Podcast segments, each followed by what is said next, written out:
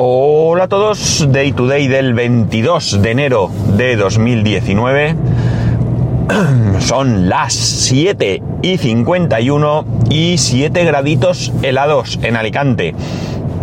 Hoy tenemos cielos despejados, parezco brasero, ¿eh? Eh, cielos despejados y un frío que flipas porque Cierto es que 7 grados no es lo peor, pero hace un poco de viento. Hace un pelín de viento. Ahora mismo está todo parado, pero cuando hemos salido de casa hacía ahí un viruji. Además, como ya sabéis que estoy en la playa, estoy cerca del mar. Pues la humedad es bastante, bastante alta, ¿no? No sabría decir, nunca se me ha ocurrido mirar la humedad para decirosla, pero, pero sí, hay humedad y, y tengo las manos súper heladas. En fin, es lo que hay. Hace poco, relativamente poco, eh, os contaba cómo había eh, reparado mi Mac. La reparación de un producto de Apple mmm, no es sencilla. No es sencilla. No es que sea imposible, mmm, al menos hasta donde yo conozco, pero desde luego no es sencilla. eh, ¿Tengo alguna experiencia con algunos productos? No, no con los más modernos. Pero sí que, eh, bueno, mi Mac, el Mac mini que tengo, que es del 2009, es el, el aluminio con la parte de arriba blanca. A ese le puse, le cambié el disco duro y le amplié la memoria o le cambié la memoria. El MacBook Pro no tiene ningún misterio para, ampliar, es, eh, ahí sí que es una tapa con tornillos que son luego muy difíciles de poner, eso sí que lo digo, no consigo que encajen bien. Pero bueno, eh, al final eh, no es más que una tapa.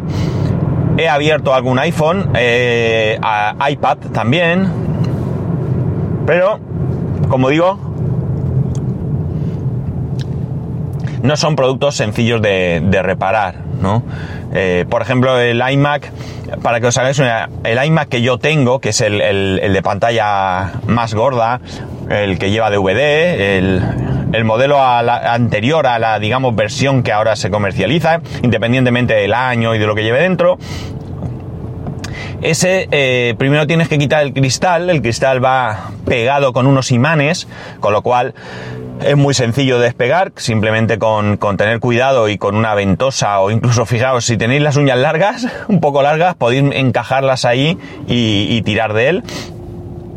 Luego lleva 8 tornillos la pantalla, 4 a cada lado, derecha e izquierda, desde la esquina superior a la inferior. Y eh, una vez que quitas esos tornillos, con mucho cuidado, mmm, separas la pantalla de arriba y tienes allí varios cables que desconectar. Pues está el cable que conecta la, la pantalla a la placa, está el cable que da alimentación a la retro, retroiluminación, hay un sensor de temperatura. Eh, ¿Qué más hay? Eh, la cámara, la cámara... ¿La cámara? Sí, la cámara va ahí, creo.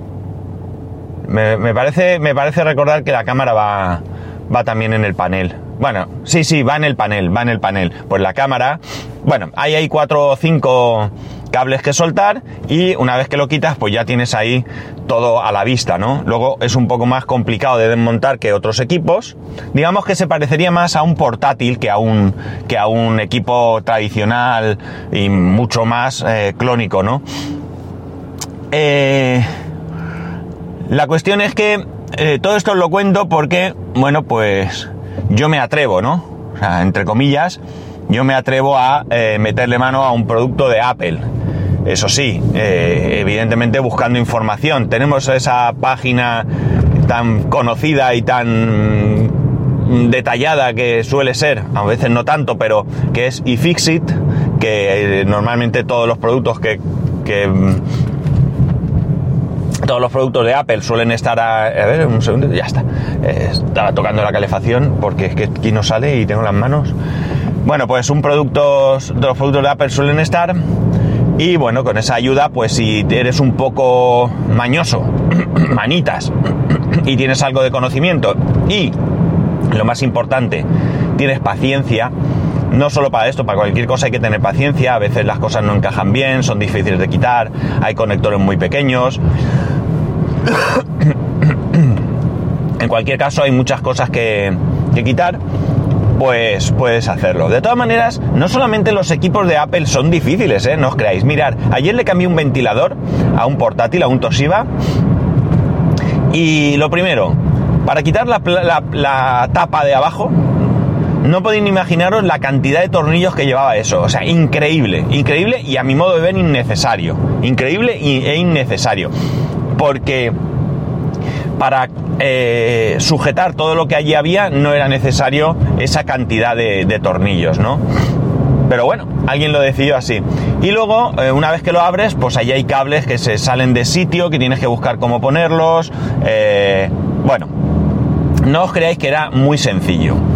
hay portátiles que son más sencillos de abrir que otros, pero este no era de los más sencillos. Por ejemplo, por línea general los Dell son bastante más sencillos. Pero bueno, me desvío. La historia está en que, bueno, pues eso, que yo creo que soy capaz, tengo narices para meterle mano a un Mac, eh, básicamente y principalmente si es mío, ¿no? un Mac, a un lo que sea, si es mío, ¿no? He abierto iPhone también, por cierto. Si no es mío, pues, pues hombre, eh, ya hay que ver por dónde van los tiros, es decir, hay que ver con quién tratas, porque también implica, o sea, importa mucho la persona con la que tratas, porque si le queda claro que tú no eres un técnico mm, especializado en reparación de productos de Apple, pues pueden pasar cosas. Eh, la única manera de que no pasen cosas es, eh, o mejor dicho, de que no te afecten del todo, todo depende también de la seriedad y profesionalidad, eh, es llevarlo a un sitio especializado, ¿no? Si tú lo llevas a una tienda Apple o, a, un, a un servicio técnico certificado, etcétera, pues es más difícil que tengas problemas. Evidentemente ellos también pueden tener un fallo, un error, un lo que sea, un mal día y, y, oye, mm, romper algo, lo que sea, nos pasa a todos los que tocamos, nos pasa todos los que trabajamos eh, como técnicos, pues alguna vez rompemos algo o pasamos de rosca un tornillo porque nos pasamos apretando o cualquier historia, ¿no? Pero bueno, la, cuestión está en que si es un sitio un profesional, un sitio con, con su con sus cosas bien hechas, ¿no? Con un sitio con papeles, pues lo normal es que ellos respondan ante ese ante ese problema y te lo solucionen.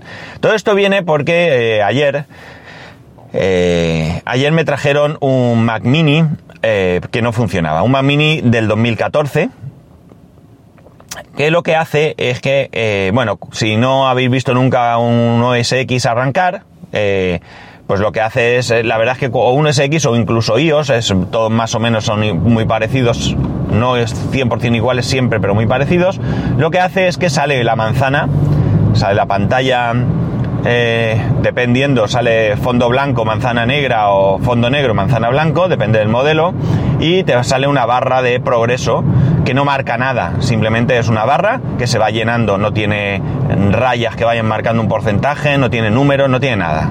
Y, pues bien, llegaba un momento en que estaba cargando y se quedaba pues en un punto y de allí no había quien lo sacase. Por mucho que lo dejaras, no, no tiraba. Si lo intentabas desde la partición de recuperación, tampoco. Tampoco tiraba, ¿no? En cambio, si metías un pendrive, un pendrive de instalación, eh, sí que funcionaba. O sea, sí arrancaba el equipo. La cuestión está en que, bueno, el usuario en este caso eh, ya había dejado claro que no tenía datos, que aquello se podía eh, formatear, reinstalar o lo que quisieras y yo me lancé a ello. En principio, puesto que era un equipo de una iMac, eh, o sea, perdón, un Mac Mini de 2014 y por tanto admitía Mojave, pues decidí instalar Mojave. Pues bien, no había manera de instalar Mojave porque, bueno, tardó, era súper lento, o sea, extremadamente lento. Sí que es verdad que yo utilizaba un pendrive USB 2.0 y además un pendrive que tampoco es que sea muy bueno, ¿vale? Eh, pero bueno, pero debería de haberlo hecho en un tiempo prudencial, pero estamos hablando de, algo muy, muy exagerado, ¿no? Muy, muy exagerado, pero mucho, muchísimo. Pues nada, Mojave no había manera, en vez de Mojave, eh, en vez de con el pendrive intenté con un disco duro, daba error de arranque, tengo un disco duro, tengo dos, bueno, tenía dos, porque ahora uno lo utilicé para hacer una prueba. Eh, con diferentes arranques de OS X, no funcionaba, lo intenté con High Sierra, no funcionaba, bueno, lo intenté de muchas maneras, de muchas formas, pero siempre daba algún tipo de problema. No error, cuidado, no error, sino problema de lentitud, una lentitud extrema. Claro, eh, una de las cosas que me llaman a mí la atención, que me llamaban la atención, es que si yo arrancaba desde un pendrive súper lento, eh, estamos hablando de arrancar la instalación, es decir, en modo recuperación, si queréis. Eh, lo hacía bien desde un pendrive o desde un disco duro externo, pero desde el suyo no. Con lo cual la deducción es fácil, ¿no? El disco duro no está bien. El disco duro no está bien. Entonces, ¿qué es lo que hice? Pues hice eh, una prueba analógica, ¿no?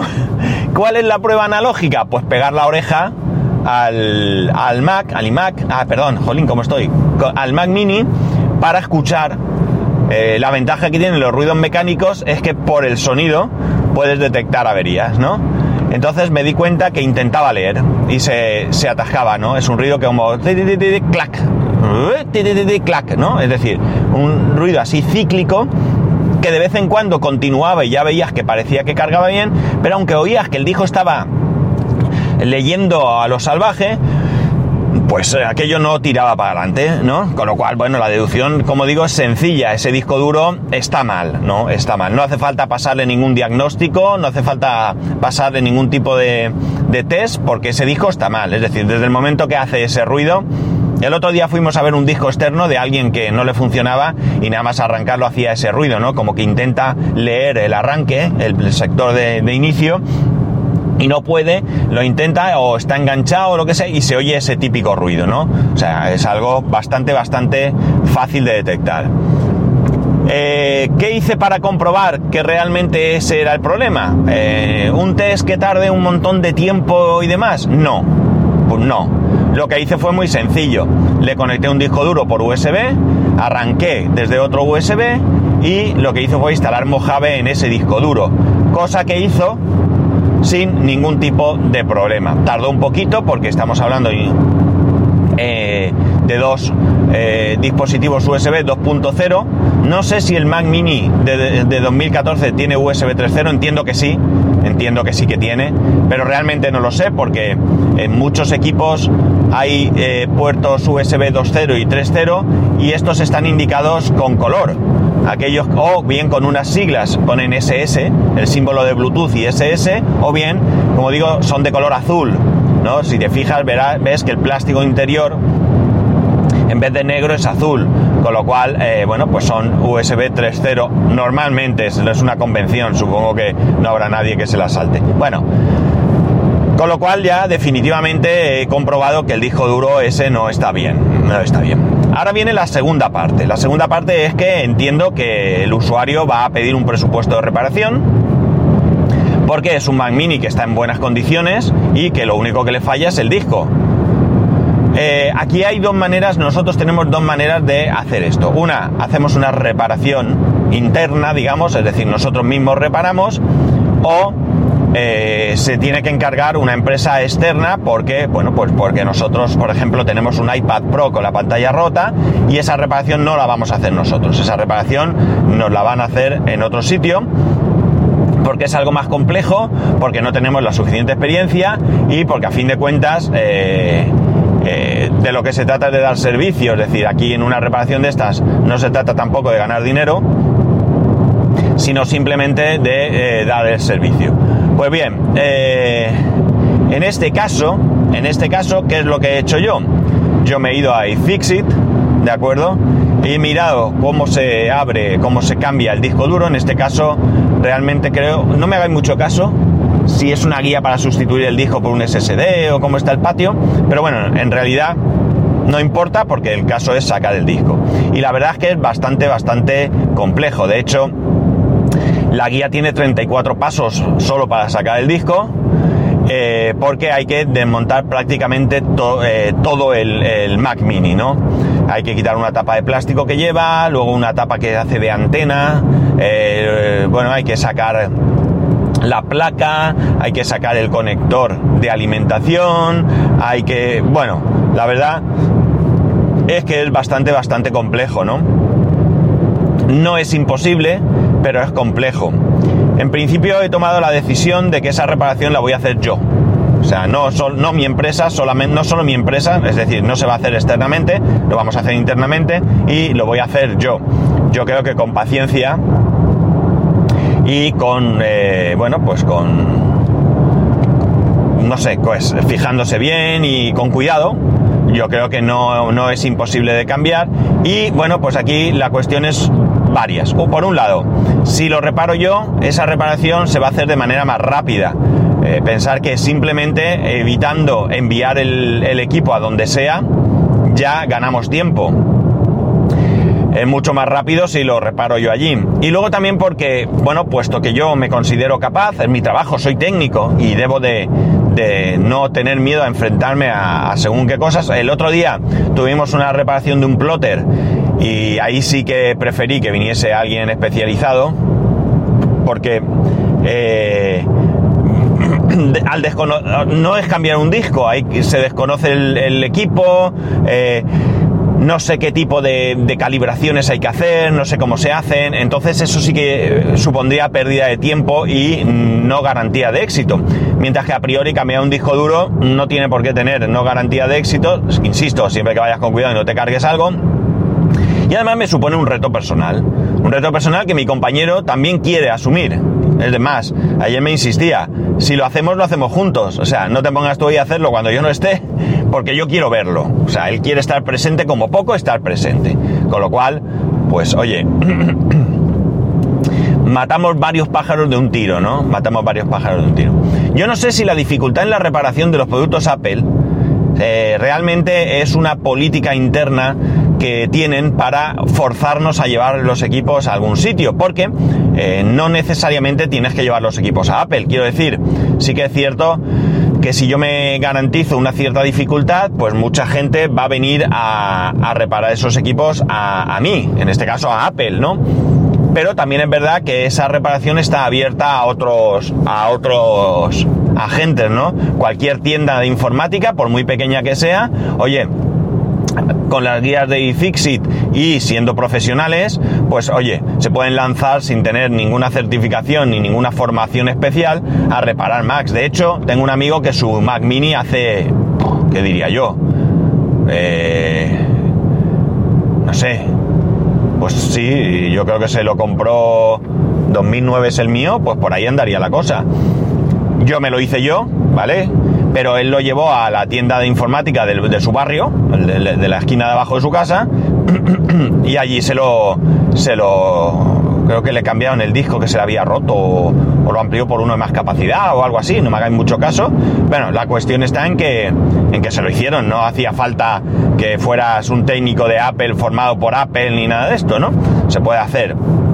Otra cosa será que a lo mejor puedas encontrar piezas eh, para reparar eso, ¿no? Que sé yo, a lo mejor si el Mac Mini este tuviese la placa rota, pues a lo mejor conseguir una placa no es fácil. A lo mejor Apple no te la vende si no eres, lo que sé, estás certificado o eres servicio técnico autorizado o cualquier cosa. Ya eso no lo sé. Pero bueno, a priori la cuestión está en que puedes en que puedes hacer ciertas cosas, ¿no? Y bueno, pues eh, así está la situación. Esto es lo que quería contaros. Es decir, hay una parte muy importante de, productos de Apple en la universidad, bastante importante. Hay mucha gente que, es usuaria de productos de Apple, eh, eh, profesores, investigadores, etcétera, etcétera, con los que nos enfrentamos a productos de Apple. La verdad es que eh, es bastante, bastante importante esta formación que, propia que yo tengo por ser usuario de Apple. Esto me ayuda mucho en mi día a día a, a resolver muchos problemas, ¿no? Mi compañero no es usuario de Mac en sí mismo, aunque tiene un Hackintosh, pero bueno, él es eh, usuario de Windows realmente, es decir, que de alguna manera pues también tiene algo de, algún conocimiento. Pero eh, realmente la verdad es que él, yo creo que él está mucho más preparado en el tema mm, Windows, Microsoft y demás, porque él además ha administrado empresas con servidores en Windows Server, él mismo en su casa tiene un Windows Server, etcétera, tiene el mismo servidor, el Gen 8 que yo, pero él lo tiene con Windows Server, con licencia original, ¿eh? no penséis mal, por si acaso, ¿eh? Y eh, bueno, pues yo creo que estoy mucho más mm, puesto en, eh, en, Mac, que si pusiéramos en una balanza, ¿vale? Pues eh, digamos que yo creo que sé más de Mac que de Windows. Mm, no por nada, sino porque Windows ha ido evolucionando. Yo cambié a Mac en 2009, no, en 2008 realmente, creo que fue. Sí, yo creo que fue en 2008, o 2008 o eh, principios de 2009, con mi Hackintosh. Y eh, bueno, desde allí hasta ahora, pues hemos pasado por diferentes Windows 8, Windows 8.1, Windows 10. Y digamos que si bien es verdad que yo los conozco por mi trabajo, eh, yo a nivel personal no los utilizo. Con lo cual, a veces, cuando tengo que hacer algo, no es que no pueda, pero sí que es cierto que tengo que darle tres vueltas para acordarme dónde está esta cosa otra que antes en Windows 7 estaba aquí y ahora ya no está aquí, que está allí, ¿no? Entonces, él le pasa al contrario. Él en Windows es muy ágil, eh, porque es su sistema operativo personal, diario y demás. Y por tanto, pues creo que nos hacemos un buen, hacemos un buen equipo en este, en este, en este, en este caso, vamos. Y nada más, ¿tenéis experiencia con productos de Mac? ¿Habéis reparado vosotros algo? ¿Lo habéis llevado a algún sitio? ¿Qué tal os ha ido? Sobre todo, más interesante aquellas experiencias que no hayan sido con Apple. Es evidente que si lo llevas a Apple no va a haber ningún problema, te lo van a reparar, solo faltaba eso. Pero eh, también hay otros sitios donde la teoría dice que, te lo tienen que reparar. También es cierto que conozco malas experiencias con alguno de estos sitios, ¿no? Pero tenemos franquicias o empresas que no son franquicias, pero son muy conocidas, que se dedican eh, al mundo Apple, ¿no? Y, también se dedican a reparar, ¿no? ¿Qué tal os ha ido con ellos? A ver, contadme. Pero sobre todo lo que iba a decir es que me interesa más si habéis hecho algún tipo de reparación y qué reparación y cómo se resolvió en, tiendas más locales, ¿no? En tiendas más eh, pequeñas, servicios técnicos más pequeñitos, ¿no? Más personales, ¿no? Porque sí es, me interesa mucho conocer eh, cómo está eh, ese mundo, porque yo no, lo he utilizado porque, bueno, me he resuelto mis problemas, pero sí me interesa conocer si habéis tenido este tipo de experiencia. Y nada más, lo dejo aquí. Ya sabéis que podéis escribirme a arroba spascual, spascual arroba spascual.es, spascual1 en Instagram, spascual.es barra YouTube y spascual.es barra Amazon. Y bueno, pues que tengáis un buen martes, un saludo y nos escuchamos mañana.